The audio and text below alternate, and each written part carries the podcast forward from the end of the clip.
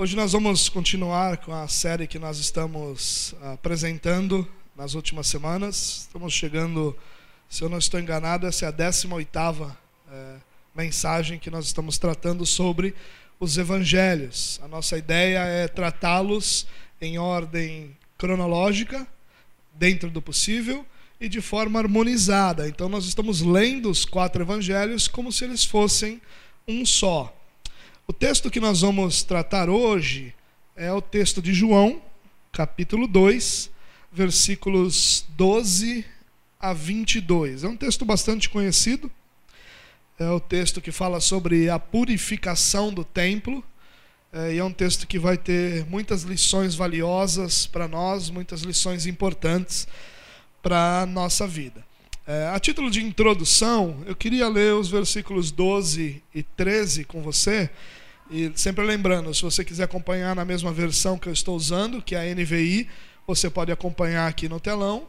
Ou, se você preferir usar o seu celular, sua Bíblia, fique à vontade. Bom, versículo 12, João capítulo 2, versículo 12, diz o seguinte: Depois disso, disso o quê? Do texto anterior. Qual é o texto anterior? O casamento em Caná, onde Jesus é, realiza o primeiro dos seus sinais apresentados por João, transformando a água em vinho. João faz essas conexões, ligando uma história na outra, Porém, ele não está aqui é, tratando cronologicamente, no sentido de nos, nos apontar uma data exata, os, a quantidade de dias. Depois disso, significa que é na sequência. O primeiro foi o casamento em Caná, ou o sinal no casamento em Caná, e depois disso, então, aconteceu isso que está relatado aqui em João capítulo 2. Então vamos lá. Depois disso, ele desceu a Cafarnaum com sua mãe, seus irmãos e seus discípulos. Ali ficaram durante alguns dias. E quando já estava chegando a Páscoa judaica, Jesus subiu a Jerusalém. Bom, em algum momento depois do casamento em Caná, Jesus então se muda para Cafarnaum. E lá ele já estava com seus discípulos em tempo integral, ou seja, estavam próximos dele. Sua mãe se muda com ele. E Cafarnaum ficava às margens do mar da Galileia, né? uma área muito importante dentro do ministério de Jesus. Jesus transformou Cafarnaum numa espécie de base para o seu trabalho. Cafarnaum também ficava na Galileia. E só aqui para é, ilustrar, não, a minha intenção com essa mensagem não é fazer uma série de estudos bíblicos, por mais que essa seja a minha tentação, né? Mas é, eu, eu quero e acho importante apresentar alguns detalhes que vão clareando o nosso entendimento. Né? A geografia bíblica é uma coisa que a gente é, desvaloriza muito, que a gente não tem muito é, apreço por ela, mas só para você lembrar eu coloquei um mapinha aqui para te lembrar onde são as cidades que nós já passamos é, até agora. Na parte sul do mapa, aqui onde nós temos a Judéia, é onde fica Jerusalém, é a parte sul. No meio nós temos Samaria e lá no norte nós temos a Galiléia. Onde está a setinha aí é a cidade de Nazaré. Nazaré é a cidade onde Jesus cresceu. Ele nasce em Belém, acontecem alguns fatos ali entre Belém, Jerusalém e o Egito, que é mais ao sul, mas depois ele se muda para Nazaré, se muda não, na verdade a família volta para lá, porque a família vem de Nazaré, e ali ele cresce até cerca de 30 anos, quando ele então se apresenta a Israel. Então onde está a setinha Nazaré? Essa próxima setinha é onde fica Caná, Caná fica cerca de 14 quilômetros ao norte, e essa próxima é Cafarnaum. Então nós estamos falando de localidades próximas, agora cerca de 20, 25 quilômetros de distância de Nazaré. Cafarnaum ficava à beira do Mar da Galileia, né? que na verdade era um lago, chamado de Mar da Galileia, mas era um lago é, que onde o Rio Jordão, a partir dele, cortava todo Israel até chegar no Mar Morto. Tá? Então, é aqui que a gente está se situando. Mas o texto diz que quando chegou a próxima Páscoa, Jesus então sobe a Jerusalém, ou seja, ele vem para o sul de Israel, onde agora então vai ocorrer aquilo que nós vamos tratar. Tá? Só para ilustrar um pouquinho, você tentar entender um pouquinho daquilo que está é, acontecendo. Bom, um detalhe interessante aqui é que José, ele já não aparece mais. José, marido de Maria, pai de Jesus, ainda que é, não seja biologicamente, é pai por adoção e pai por ter estado com Jesus é, todo o tempo, ele não aparece mais. A mãe, os irmãos e os discípulos aparecem. Então, a partir daqui, nós não temos mais José sendo mencionado em lugar nenhum. Nós temos em algum momento Jesus sendo mencionado como carpinteiro, significa que ele desenvolveu a sua profissão e possivelmente assumiu o papel de pai de família ou do homem da casa, como era comum que os filhos mais velhos fizessem. É, e o que aconteceu com José a gente não sabe, não tem relatado, mas é difícil a gente pensar outra coisa que não seja a morte de José ter acontecido antes do início do ministério de Jesus.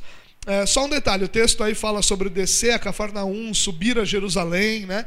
Esses, essas subidas e descidas se tratam do relevo, né, da topografia é, lá de Israel. Bom, por que, que Jesus vai para Jerusalém na Páscoa. A gente já falou um pouco sobre isso, mas só para te lembrar, todos os homens adultos, os homens acima de 20 anos de idade, eram ordenados a ir para Jerusalém para celebrar as três grandes festas: a festa da Páscoa, que é o caso aqui, Pentecostes e o Tabernáculos, festa dos Tabernáculos, né? Cada uma delas é, ao todo durava uma semana, a Páscoa a mesma coisa, era um dia de Páscoa, depois uma semana é, de festa dos pães sem fermento, mas eram festas grandes, onde todos os judeus acima de 20 anos eram ordenados a ir, em pelo menos uma delas, e se possível nas três.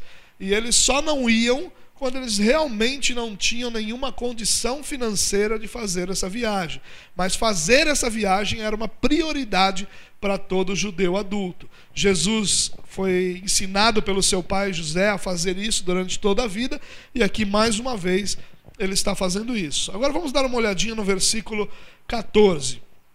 Eu quero que você dê atenção a essa expressão aí, no pátio do templo. O que, que isso significa? E a gente vai depois ler o restante do versículo.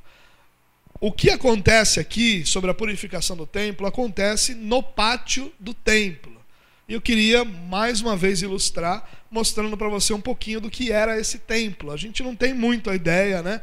É, quando fala de templo de Salomão, eu não quero correr o risco de que você tenha uma imagem de outro templo de Salomão que não o templo de Salomão de verdade. Né? Esse outro é falsificado, não é o, o original. Então, é, é, óbvio que não existem fotos do Templo de Salomão, é óbvio é, que não existe mais o Templo de Salomão. No ano 70, é, os exércitos romanos é, destruíram o templo, o complexo do templo, e a partir de então nunca mais se teve templo. Esse templo que nós estamos se referindo, ele foi construído por Salomão destruído por Nabucodonosor quando Nabucodonosor invade Israel, reconstruído por Zorobabel na época, na mesma época de Neemias. Lembra que Neemias reconstrói os muros, Zorobabel reconstrói o templo. E cerca de 20 anos antes é, do ano zero, ou do nascimento de Jesus, é, aproximadamente, né, nós temos Herodes reformando e restaurando todo esse templo numa restauração que dura 46 anos. E aí então esse templo ganha é, grandeza, ganha beleza, ganha importância, sempre teve importância, mas ganha importância no Império Romano também como uma grande é, obra, um grande lugar. Bom, tem uma imagem aqui para você é, tentar enxergar. Isso aqui é uma óbvio que uma reprodução de computador daquilo que seria o complexo do templo. É, não é que o templo é tudo isso, esse é o complexo, junto com as áreas anexas do templo, mas aqui é o complexo do templo. Essa área circulada aqui é exatamente o templo em si. Tá? Numa outra imagem, para você ter uma ideia do templo, você teria ali o templo, essa construção mais alta, esse prédio teria o lugar santo, e o Santo dos Santos. Ele ficava dentro desse prédio, em volta era um pátio para os sacerdotes, então os sacerdotes circulavam nesse pátio, isolados é, de todo o restante do povo, né? E aqui nós temos o pátio das mulheres. Né? É uma área especial, específica para que as mulheres pudessem adorar a Deus. Você deve lembrar que Maria, depois que tem Jesus, a gente já tratou disso numa das mensagens, Maria vai ao templo apresentar Jesus e também oferecer é, a sua oferta pela purificação. Todas as mulheres, é, quando tinham o primeiro filho, o apresentavam ao Senhor, o consagravam ao Senhor, e as mulheres iam ao templo todas as vezes que tinham filhos, para então é, poder oferecer ao Senhor o sacrifício é, que era exigido pela lei. É aqui no pátio das mulheres, tá? Bom, voltando àquela imagem, Aqui, você lembra que na tentação de Jesus, Jesus é levado ao pináculo do templo, né? A maior parte das pessoas imagina o quê? Que Jesus foi levado no alto do templo. Não era, o pináculo do templo é aqui, nessa área anexa é, a, ao templo, tá? Você deve lembrar, por exemplo, que Jesus se perde dos seus pais aos, aos 12 anos de idade, e quando os pais voltam, Jesus está então conversando com os mestres da lei. Onde eles estavam? Nessa construção aqui. Aqui ficava uma escola rabínica, aqui se reunia o sinédrio, e aqui, durante as grandes festas, os mestres da lei davam instruções às pessoas que vinham de todos os lugares de Israel. Então, esse aqui é quase que um prédio, é, um edifício escolar, um edifício de ensino. E também a parte mais alta, o pináculo do templo, tá? Aqui é a Fortaleza Antônia, é uma fortaleza romana que foi construído grudado ao templo para que eh, os romanos pudessem vigiar tudo o que acontecia, porque dentro desse complexo cerca de 20 mil pessoas circulavam ao mesmo tempo. Então é um lugar muito grande, é um lugar é, imenso. Então, para que não houvesse tumultos e brigas e qualquer outro tipo de coisa, a fortaleza Antônia foi construída para que dali os romanos pudessem vigiar tudo o que acontecia dentro do templo. E essa área maior aqui, esse, essa, esse pátio grande, é chamado de Pátio dos Gentios. Isso é o pátio do templo. É aqui que acontece essa passagem. É aqui que os gentios, aquelas pessoas que não eram judeus de nascimento, podiam ficar. Claro que muitos judeus ficavam ali também, mas era um local é, dentro do complexo, mas não estava exatamente dentro do templo. Aqui acontece essa passagem que nós vamos ler. Ok? Então vamos dar uma olhada nessa passagem? Bom, só para esquecer desse, dessa parte aqui. É, tudo que sobrou desse templo hoje é isso aqui o Muro das Lamentações. Já ouviu falar do Muro das Lamentações? E se você der uma olhada nessa imagem, você vai perceber à esquerda, lá em cima, o Domo da Rocha.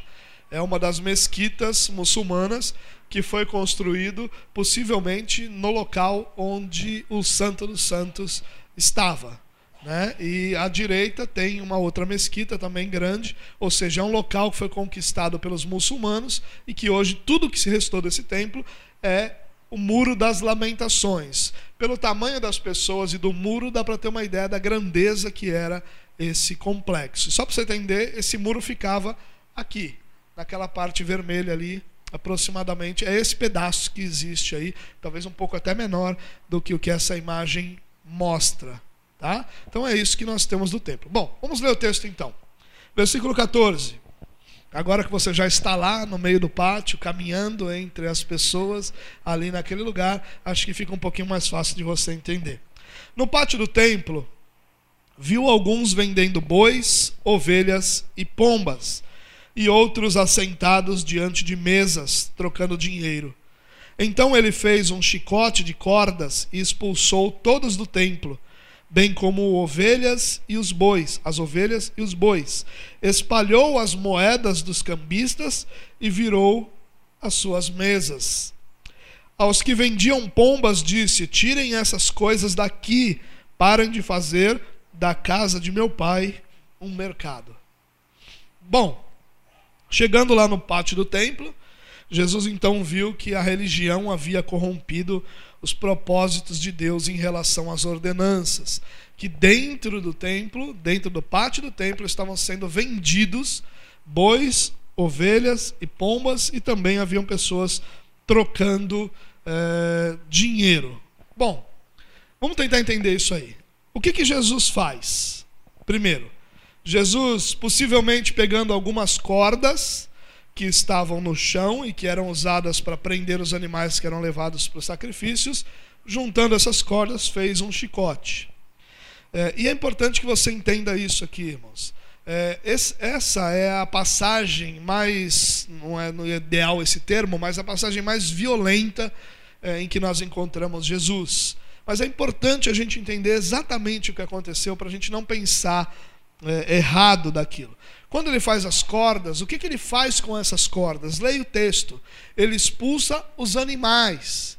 Ele usa esses chicotes para que esse chicote para que com o chicote ele possa expulsar os animais que estavam ali dentro é, do templo. Espalha as moedas que estavam sobre as mesas e vira as mesas e diz aos que estavam vendendo as pombas, provavelmente essas pombas estavam engaioladas, diz a eles para que tirassem as pombas dali.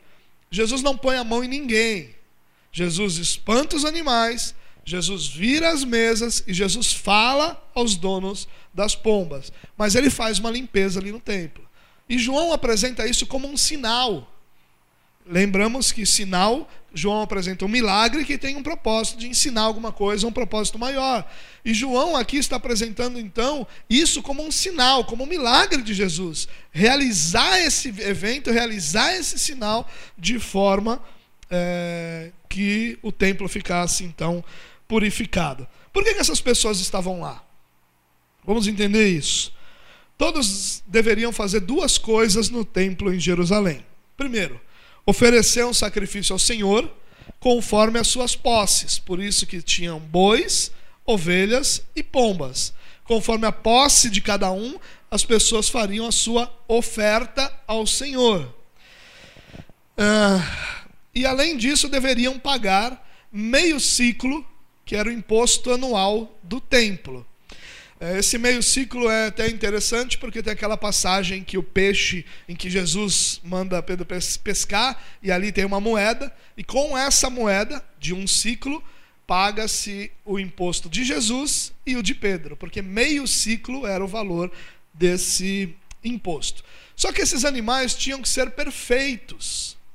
Esses animais não podiam ter defeitos físicos, não podiam ter cicatrizes, não podiam ter qualquer imperfeição. Isso exigia o quê? Que esse animal fosse criado à parte, que esse animal fosse criado com cuidado, que esse animal fosse cuidar, cuidado ou, ou criado de forma que ele não se envolvesse em nenhum evento que o machucasse, que trouxesse alguma imperfeição a ele, que quebrasse algum osso. Em outras palavras, ele era criado praticamente como um membro da família, ou melhor ainda, porque talvez seja melhor essa expressão, como um animal de estimação. E ele tinha, os bois podiam ser mais velhos, mas os cordeiros, as ovelhas, tinham que ter um ano de vida. Então ela era criado por um ano assim, separado, com cuidado, com carinho. E aí agora então o que, que acontece? Eles têm que pegar esse animal e levar até Jerusalém. Muitos moravam longe, muito mais longe até mesmo do que Jesus, e era um transporte difícil, era uma caminhada difícil. Nós não estamos falando de carro, de caminhão, de nada disso, nós estamos falando de uma caminhada a pé.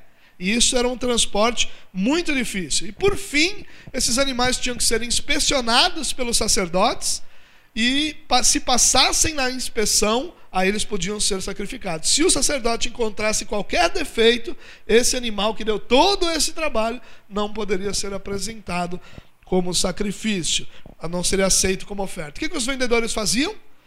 Eles resolviam o problema oferecendo os animais pré-aprovados pelos sacerdotes para venda. Então você não precisa criar nada, você não precisava preocupação nenhuma, você não precisava transportar, você não precisava passar pela aprovação, animais pré-aprovados estavam à disposição. E o meio ciclo? O meio ciclo tinha que ser oferecido numa moeda aceita no templo. E a moeda aceita no templo era uma moeda que tinha alto nível de pureza de prata. Era meio ciclo, cerca de 6 gramas de prata. A moeda tinha 12 eh, gramas de prata, que era um ciclo. E tinha que ser apresentada. Mas as pessoas, muitos que iam a Jerusalém, aliás, grande parte que iam a Jerusalém, não moravam nem em Israel, moravam em outros lugares do Império Romano. E agora tinham que trazer suas moedas correntes desses lugares para poder então trocar lá e, a partir dessa troca, poderem oferecer um imposto é, anual. Essa era a questão. É isso que está acontecendo ali. Mas por que, que Jesus fez o que fez? A nossa tendência é a gente pensar nos sacerdotes como corruptos. Jesus estava fazendo uma espécie de reforma ética, porque os sacerdotes estavam cobrando muito caro, porque as moedas, os cambistas estavam cobrando taxas muito grandes. Essa é a nossa tentação. E existem muitos escritos falando sobre isso, mas não existem relatos históricos que indiquem isso. O que Jesus estava fazendo não era uma reforma ética, não era uma reforma moral. O que Jesus está fazendo ali é levar aquele povo a um retorno do propósito daquele tipo de realidade. Tinha um propósito. Esses animais que eram criados, eles eram oferecidos com um propósito. O fato da moeda aceita ser uma determinada moeda tinha um propósito. E o que os homens religiosos estavam fazendo era permitir que dentro do templo se vendesse a facilidade de se servir a Deus, a facilidade de se adorar a Deus, é, o, o, conduzir aquelas pessoas a não terem uma preocupação em nenhum outro momento, senão naquele momento exclusivo de fazer o sacrifício. É nisso que Jesus está tratando. E eu queria é, chamar sua atenção para três razões por que Jesus fez isso. Em primeiro lugar, a ação dos vendedores e dos cambistas minimizavam o poder do pecado. Os animais que eram criados protegidos se tornavam, como eu disse, uma espécie de animal de estimação, com cuidados especiais, talvez nome ou alguma coisa do tipo. Depois de no mínimo um ano, levar esse animal para o sacrifício certamente causaria dor no coração daqueles que iriam sacrificar esse animal. E era essa a intenção. A intenção de Deus era exatamente essa: que o pecado causasse sofrimento a quem o comete, para que pudesse ser percebido como o pecado faz mal para todos à sua volta. E quando você não precisa mais cuidar desse animal, você compra um pronto, o poder do pecado, a importância do pecado, é, o que o pecado causa, perde força. É minimizado esse, esse poder, é minimizada essa importância. E a, a, questão era exatamente o propósito da ordenança, que todos se sentissem, todos sentissem a dor causada pelo pecado e não quisessem mais cometê-los. Quando você pode comprar um animal, não tem dor, só tem dinheiro. E é muito mais barato pagar do que sofrer. É muito mais barato o custo que é só dinheiro, ainda que seja um custo, do que um ano de cuidado desse animal e o sofrimento. Imagine você que tem um animal de estimação levando esse animal para ser sacrificado e todos da sua casa te vendo sair com esse animal, aquele cachorrinho sem vergonha que você tem, que come tudo, o chinelo e tudo mais, mas que você gosta dele, saindo embaixo do braço dizendo esse aqui hoje não volta, a gente vai passar a faca no pescoço dele. Como é que você se sentiria? certamente você, teu coração iria doer. Certamente teus filhos chorariam. Certamente você ficaria triste por muitos dias. E era exatamente isso que tinha que acontecer. Para que o pecado pudesse causar impacto no coração de quem o comete, de forma que ele não desejasse mais cometê-lo, de forma que ele não tivesse mais tranquilidade em cometê-lo, sabendo que o preço desse pecado seria o sofrimento do animal que ele tem amor e que ele tem carinho. Então, primeira razão é essa.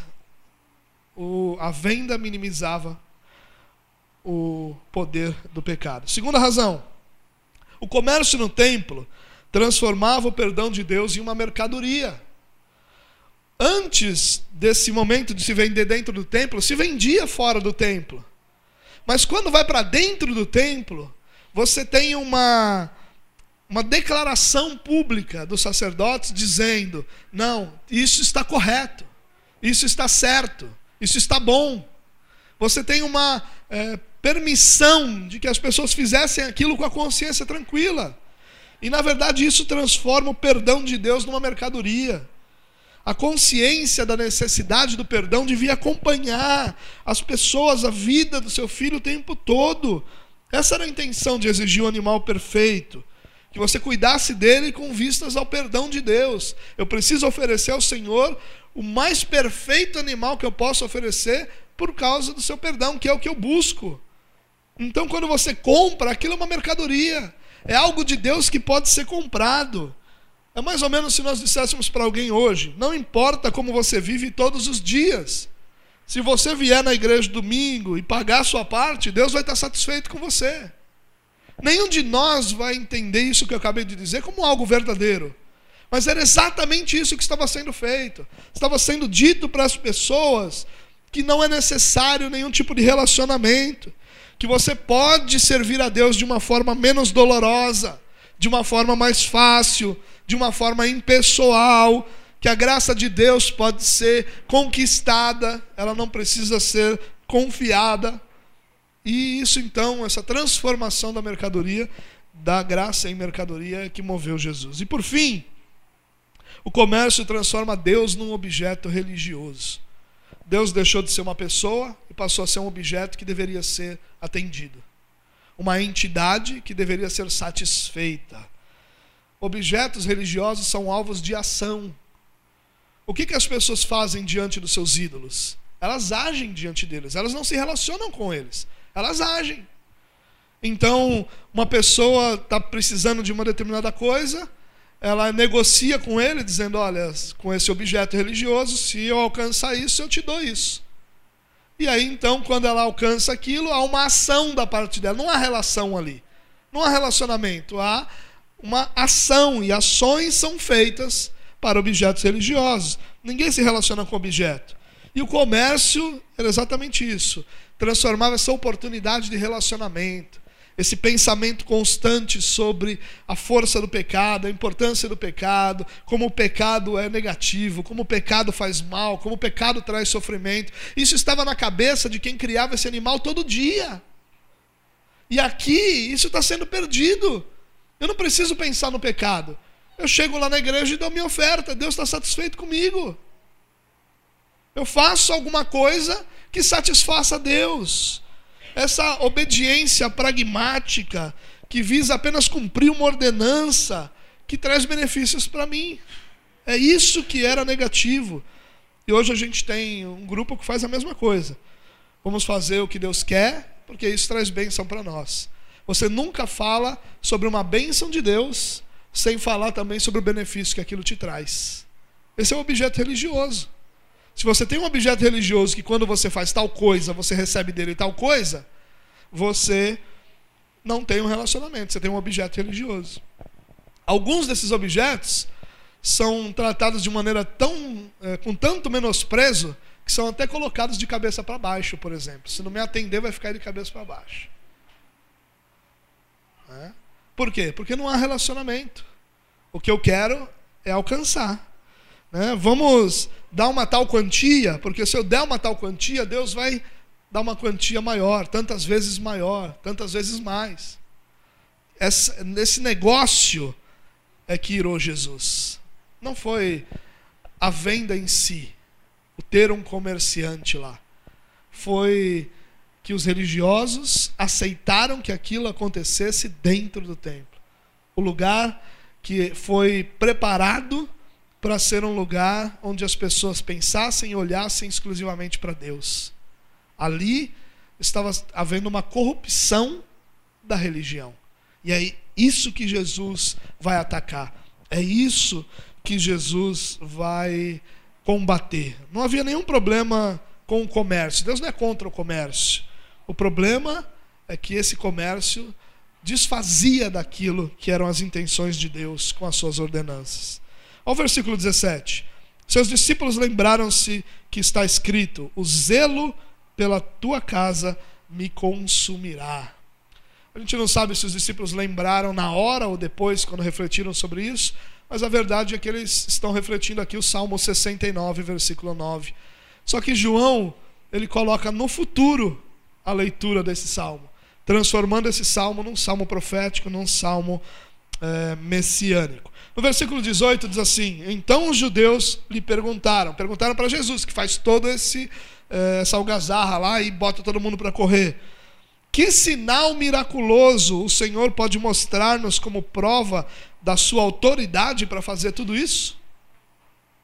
Olha que interessante, os que estavam acomodados ali com a religião questionam Jesus sobre qual sinal que ele vai fazer para que ele tenha o direito então de fazer aquilo. É interessante, irmãos, que os religiosos sempre pedem um sinal que os convença que você tem autoridade para fazer aquilo. Então, quando você diz alguma coisa, você faz alguma coisa, o que os religiosos sempre querem é cadê a sua autoridade para fazer isso? Tanto que muitos líderes da igreja hoje, o que, que eles fazem? Eles reivindicam para si essa autoridade.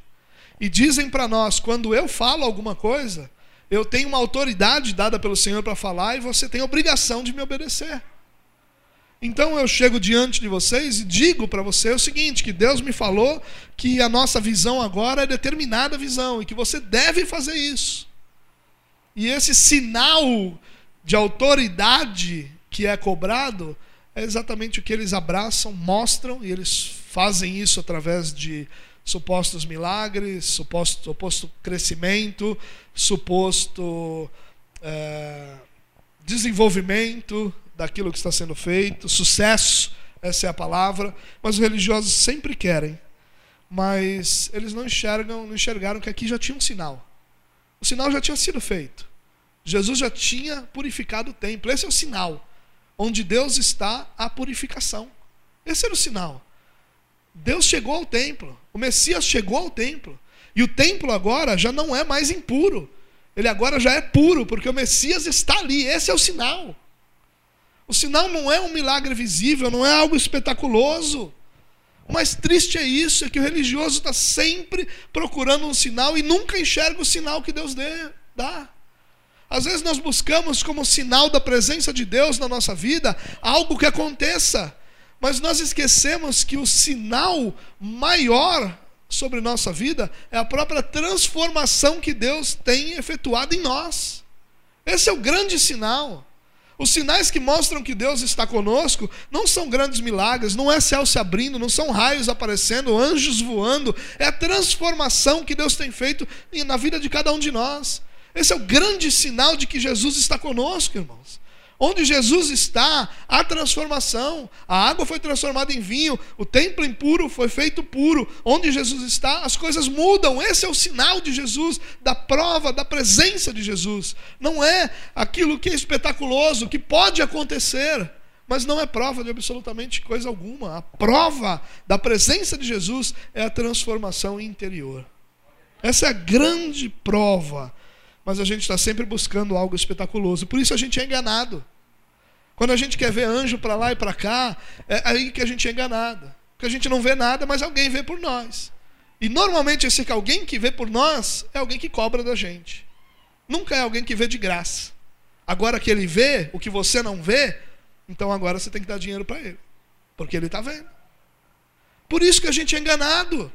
Porque a gente está buscando aquilo que a gente não deveria buscar e deixa de buscar o que nós deveríamos buscar, que é basicamente o sinal de Deus de estar conosco, a transformação que Ele tem feito em nossa vida.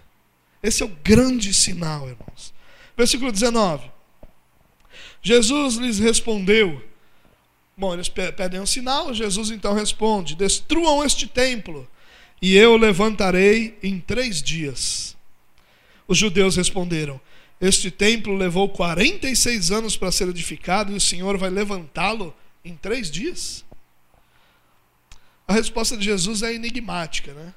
E os judeus interpretam essa resposta literalmente. Quando ele fala sobre derrubar o templo, os judeus acham que é o templo mesmo, aquele complexo todo do templo, que Herodes levantou 46 anos para deixar do jeito que era. Mas quando a gente segue adiante, João mesmo nos explica. A gente não precisa ficar pensando sobre o que Jesus queria dizer, porque João nos explica o que Jesus queria dizer. Mas o templo do qual ele falava era o seu corpo. Depois que ressuscitou dos mortos, os seus discípulos lembraram-se do que ele tinha dito e então creram na Escritura e na palavra que Jesus dissera. Bom, verso 21 deixa claro a intenção de Jesus aí, falando sobre o seu corpo. Mas o que Jesus está dizendo ali? Está dizendo que esse templo terreno, material, agora é substituído por um espiritual. E o templo que ele se referia é o seu corpo. E ele, como primícia da ressurreição, nos ensina isso: que o templo de Deus hoje somos nós. Isso é uma grande mudança, irmãos. Porque Deus deixa de habitar numa construção, uma construção que você nunca vê Deus desejando que seja feita ou pedindo para ser feita. Deus simplesmente é, permite que isso seja feito no momento em que é, Davi deseja que isso seja feito. Mas Deus nunca cobrou para si uma casa, mas derramou sua glória sobre aquela casa e habitava naquela construção. E agora ele está dizendo: isso aqui perdeu sentido, isso aqui perdeu valor. Não é mais num templo em Jerusalém que eu vou habitar, eu vou habitar em você, em cada um de nós. Esse vai ser o meu templo. É nesse lugar que eu vou habitar. Deus muda de casa. Ele sai do templo e vai morar em você, e vai morar em mim, e vai morar em cada um de nós. E o que isso significa, irmãos, é que agora qualquer resíduo de religiosidade, ritualidade, de ordenanças que devem ser obedecidas ao pé da, da, da, da letra, são colocados de lado para que um relacionamento vivo, pessoal e individual seja desenvolvido. O que Jesus está dizendo é: esse templo é grande, é suntuoso, é belo, ó, impressiona todo mundo que chega aqui, mas não é aqui que eu habito. Eu habito no pobre, no quebrantado de coração, naquele que eu chamei para ser meu, naquele que regenerei, naquele cujos pecados foram perdoados, eu habito em você. Há uma grande mudança aqui. O que Jesus está dizendo é: esse templo agora não tem mais valor. Porque o templo que tem valor é você. É em nós que Deus habita. E esse habitar em nós é, claro, uma representação de um relacionamento. Nós não estamos falando, irmãos, de algo que nós devemos fazer no sentido daquilo que era a antiga aliança, daquilo que era o antigo templo, ir lá, fazer algum tipo de ritual, algum tipo de sacrifício. Vir à igreja não é sacrifício nenhum. Vir à igreja é um privilégio que nós temos de adorar o nosso Deus. Não tem mais sacrifício. Tudo que nós fazemos agora é porque o Senhor habita em nós. E como Ele habita em nós, a nossa vida é morada de Deus. Em nós Ele vai habitar, sobre nossa própria vida. É interessante que os discípulos só compreenderam isso depois, depois que tudo tinha acontecido. É claro, seria impossível entender isso agora. Ninguém entendeu, nem os discípulos, nem os judeus, nem ninguém. Na verdade, só quando ele ressuscita é que fica tudo isso claro, que agora Jesus habita em cada um de nós. Eu queria trazer algumas aplicações desse texto para nós, numa tentativa de que o que essa lição ensina pudesse ser é, vivido por cada um de nós diariamente. Bom, primeira aplicação. A religiosidade é pragmática e a espiritualidade é relacional. O que, que eu quero dizer com isso? Que a gente pode fazer aquilo que Deus quer sem que a gente se importe com Deus. A gente pode fazer aquilo que deve ser feito sem que a gente tenha a mínima intenção de agradar a Deus. Isso é pragmatismo. Pragmatismo é quando eu faço aquilo que dá certo, aquilo que tem que ser feito, aquilo que realmente se espera que se faça para eh, trazer algum tipo de resultado específico. E a religiosidade é pragmática. Todo religioso é pragmático, ele faz o que tem que ser feito porque tem que ser feito. Então ele anda com uma determinada roupa, porque aquela é a roupa que tem que andar para agradar a Deus. Ele fala de uma determinada maneira, porque aquela é a maneira de falar para agradar a Deus ele escuta um determinado tipo de música, porque aquele tipo de música supostamente agrada a Deus. Tudo que ele faz não tem como base o relacionamento que ele tem com Deus, a individualidade do seu ser, a pessoalidade do seu Deus. Não tem. Tudo que ele faz é para cumprir uma série de exigências religiosas. Porque se você entrar da porta para cá, falando certo, se vestindo certo, cantando certo, ninguém vai dizer que você não é homem de Deus. Porque é assim que se medem os homens de Deus. Só que isso tudo é tolice. Porque são esses mesmos religiosos pragmáticos que tiveram a ideia: para que sofrer tanto se a gente pode vender esse animal aqui? E ainda que eles não tivessem lucro é, abusivo, ainda que os cambistas não trocassem essa moeda é, tendo muito lucro, ainda que isso fosse verdade, o que é difícil da gente acreditar, mas ainda que fosse verdade, nós podemos ter certeza de que não era isso que Deus queria que Deus queria era que você cuidasse do teu animalzinho lá um ano, botasse ele sobre o seu animal, seu cavalo, seu jumento, seu jegue, seu marido, e levasse para Jerusalém, para então em Jerusalém sacrificar o Senhor. Era isso que Deus queria. Essa, esse pragmatismo de, bom, Deus não quer um sacrifício, então está aqui, vai lá e entrega. Não é isso. O que realmente faz diferença na nossa vida é o nosso relacionamento com Deus. Essa realidade relacional que nós temos com o Senhor é que determina as nossas ações, é que movem nossa vida, é que direciona o nosso coração. E se a gente não compreender isso, irmãos, nós vamos estar sempre preocupados em fazer aquilo que Deus quer, sem ter a menor preocupação de se relacionar com Deus que quer essas coisas. Jesus disse que quem o ama obedece os seus mandamentos. O que Jesus está dizendo com isso?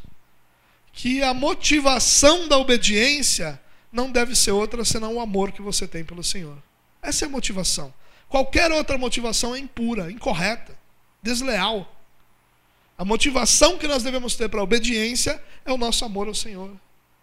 E essa obediência será, talvez o resultado seja o mesmo. Talvez você ande com a mesma roupa mas aquilo está sendo motivado por um coração que ama a Deus, que quer agradar a Deus.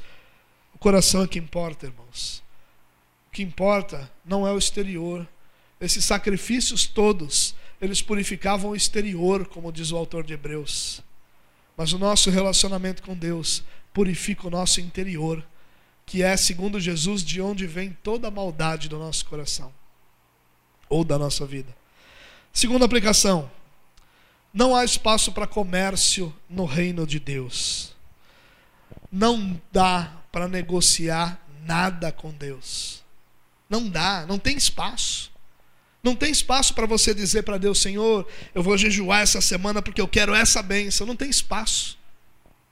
Não tem. Você vai jejuar, você vai receber? Talvez você receba, mas não é por causa do jejum, nunca. É por causa da graça de Deus. A misericórdia de Deus fez de conta que você não jejuou porque não tem espaço para negociar. Isso é a antiga aliança. A nova aliança não é uma aliança feita por méritos, mas é uma aliança que descansa na graça de Jesus. É uma aliança que descansa na obra que já foi feita. É uma aliança que descansa na justiça que já foi satisfeita. A gente precisa pensar isso, irmãos. É da nossa natureza a ideia de merecimento ou não. Você não se ira de vez em quando quando alguém que você sabe que não merece alcança alguma coisa? Seja honesto comigo. Você vê o teu vizinho sem vergonha, pilantra, mentiroso, e aí o cara aparece com aquilo que é o teu sonho, que você está há cinco anos ralando, andando com Jesus, sendo fiel em tudo que você pode com a sua esposa, com a sua família, com o seu Deus. Ah, Senhor, que injustiça. É da nossa natureza isso. É da nossa natureza. Quantas vezes alguém entre nós conquista alguma coisa, a primeira coisa que você fala para essa pessoa, que legal você merece. Porque na nossa concepção, alguém que anda com Deus merece tudo. Essa é a nossa mente. A nossa mente, ela depende dos méritos. A nossa mente trabalha assim: fulano merece, fulano não merece. Ciclano merece, fulano não merece. Pronto. E a gente se ira quando a gente vê a injustiça acontecendo, alguém que não merece alcançar. E a gente se alegra quando a gente vê alguém que merece alcançando. A gente se entristece quando vê alguém que não merece não alcançar. Aliás, que merece não alcançar. É a nossa mente. O problema é que no reino de Deus não existe isso. O problema é que no reino de Deus só existe um que tem mérito: Jesus Cristo, nosso Senhor. Todos os outros merecem o inferno. É isso que nós merecemos. Nenhum de nós merece qualquer outra coisa senão o inferno. Nenhum de nós merece qualquer outra coisa senão estarmos afastados de Deus por toda a eternidade. Porque em nós não há bondade ou justiça suficiente para satisfazer a justiça de Deus. Isso não quer dizer que nós não tenhamos atos de bondade. Jesus disse que sendo maus nós sabemos dar boas coisas aos nossos filhos. Não precisa ser bom para fazer coisa boa. Pode ser mal para fazer coisa boa. Haja visto os políticos. Em alguns momentos eles fazem coisas boas. Segundo as intenções, muitas vezes. O que nós precisamos lembrar, irmãos, é que no reino de Deus não há mérito algum em nenhum ser humano. Por mais que as suas ações sejam boas, por mais que o nosso desejo seja supostamente bom, por mais que a gente tenha boas intenções, isso nunca será suficiente para satisfazer a justiça de Deus. Porque a justiça de Deus não se satisfaz com qualquer outra coisa senão com a perfeição. E por melhores que sejam as minhas ações, elas nunca serão perfeitas. E nós dizemos isso todo o tempo todo. Quando você erra, ao invés de você dizer, poxa, pisei na bola, você diz, ah, todo mundo erra. Porque a gente nivela por baixo. Deus não nivela por baixo. Deus não pega, ó, o pior pecador faz isso. Se você fizer isso aqui, já está melhorzinho que o pior. Já está melhor, tem gente pior que você. Deus não fala isso. O que Deus vai fazer é nivelar por Ele. E o nivelamento de Deus é pela perfeição. E nenhum de nós é capaz de satisfazer a justiça de Deus em sua perfeição. Mas isso não é para nós uma má notícia, irmão. Isso não é para nós motivo de angústia, ao contrário, isso é para nós motivo de grande alegria. Porque quando nós somos informados que nós não podemos satisfazer a justiça de Deus, nós somos automaticamente apontados para aquele que já satisfez a justiça de Deus. Nós somos apontados para Jesus Cristo, nosso Senhor. Ele satisfez toda a justiça de Deus e nele nós descansamos. A nossa salvação não tem absolutamente nenhuma ação minha que a sustente. Ela é sustentada pela obra da cruz de Cristo Jesus. É nisso que o nosso coração deve descansar. Não há méritos em nós, mas a melhor notícia é que nós não precisamos ter méritos porque os méritos de Cristo são suficientes para que a graça de Deus seja derramada sobre nós. A justiça de Deus foi satisfeita em Cristo Jesus. Você não precisa comprar o favor de Deus, irmão. Em nome de Jesus, se livre dessa carga sobre a sua vida. Para de querer dar dinheiro esperando que Deus vai te dar dez vezes mais. Para de fazer alguma coisa para o Senhor esperando que o Senhor vai te recompensar. Nada que nós façamos, em momento algum, satisfará ou trará mérito sobre nós ou satisfará a justiça de Deus, porque não precisa, não há justiça para ser satisfeita. A justiça de Deus já foi satisfeita em Cristo Jesus, na cruz do Calvário. Por isso que uma das palavras, das expressões que Jesus usa na cruz é: está consumado. A justiça de Deus já foi satisfeita. Pare de querer comprar o favor de Deus. E comece a descansar na graça que Deus tem derramado sobre você e sobre a sua casa. Faça o que você faz, mas não numa tentativa de negociar o favor de Deus mas como uma expressão de amor, de adoração, de gratidão por aquele que, mesmo sem nenhum de nós merecer coisa alguma, tem nos dado vida eterna. Expresse gratidão, ao invés de ser mesquinho a ponto de querer comprar o favor de Deus. Você acha que quando você bota a mão no bolso e pega um dinheiro e diz, Senhor, isso aqui é tudo que eu tenho, eu vou te dar, porque eu sei que você vai retribuir mais. Você acha que você está fazendo alguma coisa positiva? Você não está. Você está envergonhando a cruz de Cristo. Você acha que quando você fala para Deus, Senhor, eu vou jejuar por uma semana porque eu quero alcançar essa bênção, você acha que você está honrando Deus? Não, você está dizendo, Senhor, a cruz é insuficiente, por isso eu vou fazer por merecer essa bênção. Pare com isso e descanse na graça de Deus, descanse na cruz, descanse no seu Salvador, porque a graça de Deus já é derramada sobre todos nós. Nas palavras de Paulo, nós já fomos abençoados com todas as bênçãos celestiais em Cristo Jesus. Todas. Não há nada mais para ser alcançado, conquistado. Não há nada para ser comprado. Nada. A justiça de Deus é satisfeita em Cristo Jesus. O perdão e o favor de Deus não estão à venda. Eles estão em Cristo Jesus são recebidos pela fé naquele que satisfez a justiça de Deus na cruz do Calvário. Terceira aplicação. Não há valor em uma adoração impura. O sacrifício, irmão, era o ápice da adoração. Era o ponto mais alto da adoração. Era ela, ela era lembrada todos os dias, enquanto se criavam os animais para serem apresentados. Sabe uma coisa interessante é que essa moeda que tinha que ser entregue obrigava os judeus que moravam em outros lugares a manter relacionamentos com judeus que também moravam nesses lugares. Para que quando qualquer um deles fizesse uma viagem a Jerusalém, ele trouxesse essas moedas para serem usadas. Eles não permitiam que as pessoas, mesmo morando longe, mesmo estando longe, perdessem a conexão com a adoração. Elas tinham que lembrar, eles tinham que guardar, eles tinham que se organizar. Uma adoração impura é uma adoração barata. Sabe o que é uma adoração impura? Ela é aquela adoração que em nenhum outro momento da semana é lembrada. É uma adoração cuja preocupação não está no nosso coração nunca, exceto quando nós estamos no culto. Essa adoração impura tem valor nenhum. Não serve para absolutamente nada. O ápice da nossa adoração não é mais o sacrifício, óbvio, o sacrifício foi realizado por Cristo Jesus.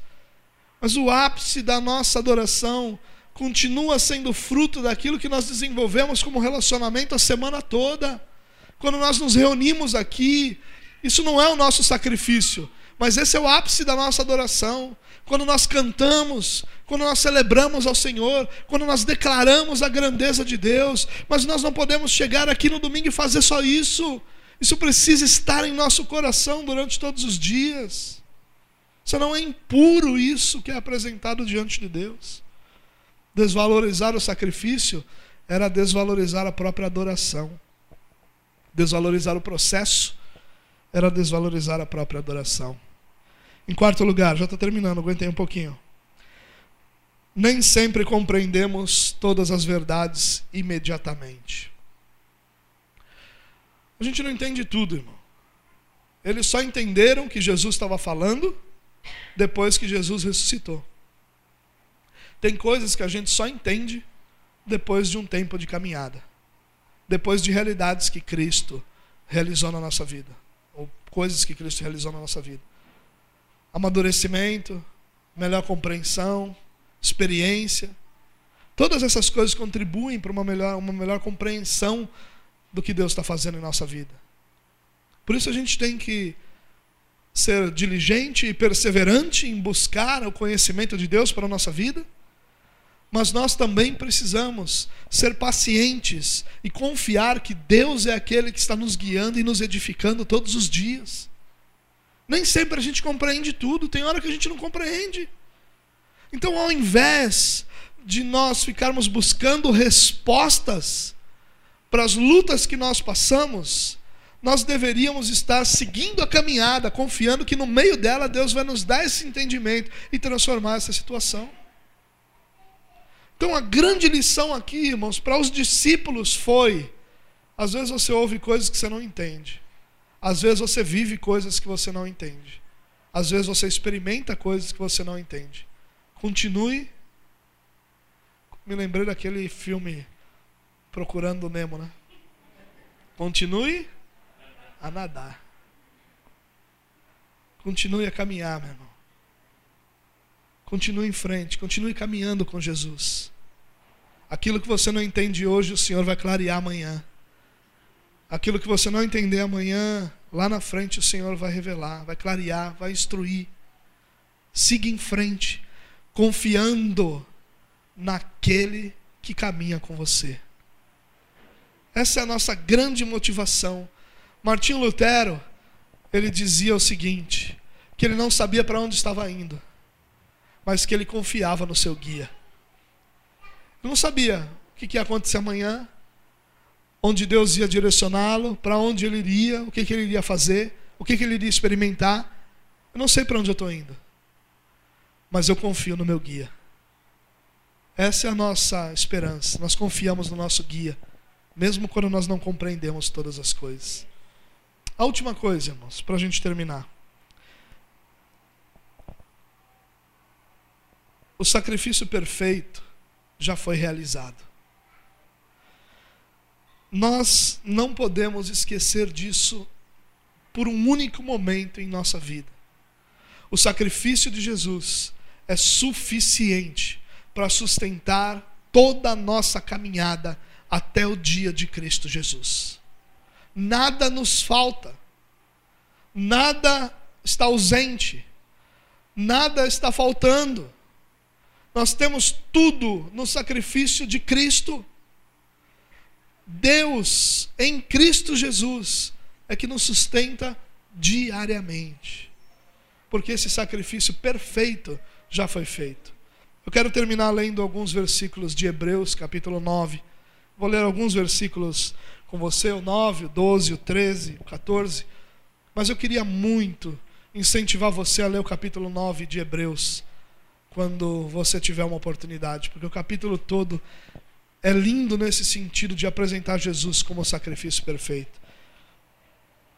Versículo 9: As ofertas e os sacrifícios oferecidos não podiam dar ao adorador uma consciência perfeitamente limpa.